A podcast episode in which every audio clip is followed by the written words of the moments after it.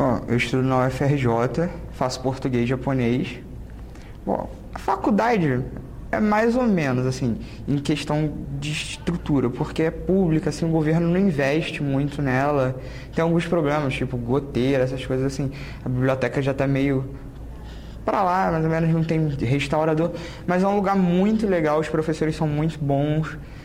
E gosto muito, muito, muito daqui. O curso é eficiente, fantástico. Deixa eu ver. É...